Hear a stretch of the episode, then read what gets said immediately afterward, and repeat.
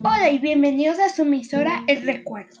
Hoy están con María Oliveros y hoy vamos a hablar de un tema un poco triste, de una persona que amábamos en los años 90, Selena Quintanilla.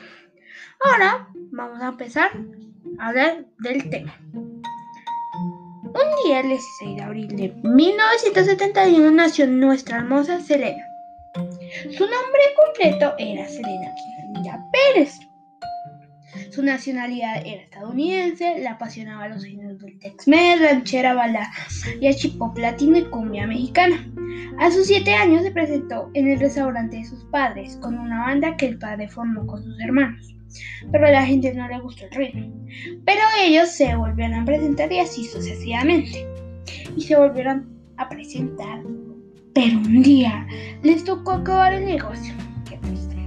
Porque no tenían clientela y no podrían pagar sus, su casa. Entonces el papá habló con tu hermano que sí podían quedar en su casa y él dijo que no, no había ningún problema.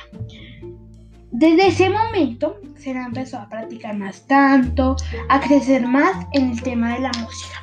Se volvió que ya la reconocían en la calle. Yo soy famosa, pero nadie me reconoce en la calle. Qué triste. Pero bueno, sigamos.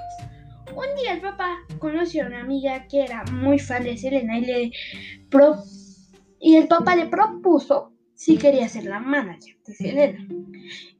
Y la amiga sorprendidamente dijo que sí.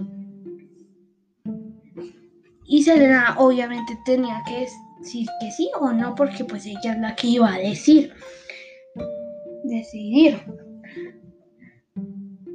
Fueron a varios conciertos. Una curiosidad de Selena es que cada concierto dejaba el micrófono lleno de labio y su hermana se lo limpiaba. Un día, en su último concierto, Selena dejó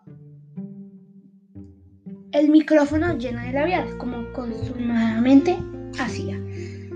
Bueno, cuando se terminó el concierto, Selena pidió que le que la llevaran al hotel donde se estaba quedando esos años. Recuerden, estaba en 1995. La manager se fue con ella al hotel. Empezaron a discutir porque Selena le iba a decir que ya no trabajara con ella. Pero, digamos, le dijo, le preguntó a otra persona que, digamos, le dijo a otra persona, le dijeron a la manager que Selena ya no iba a trabajar con ella. Pero bueno, sigamos. Pero cuando, cuando Selena le dijo, ella ya se había enterado, entonces cogió un arma y le disparó. Fue hacia la recesión gravemente herida y cuando vieron a Selena tirada en el piso, la llevaron al hospital Corpus Christi, Texas, Estados Unidos.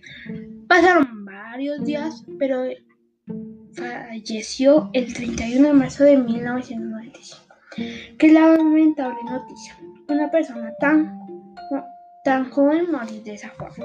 A raíz de la muerte de Selena, le hicieron varios homenajes. Uno de ellos es un museo que está ubicado en Corpus, Texas, con, con premios, la ropa, maquillaje, el micrófono que utilizó en su última presentación. El maquillaje sigue intacto hoy en día.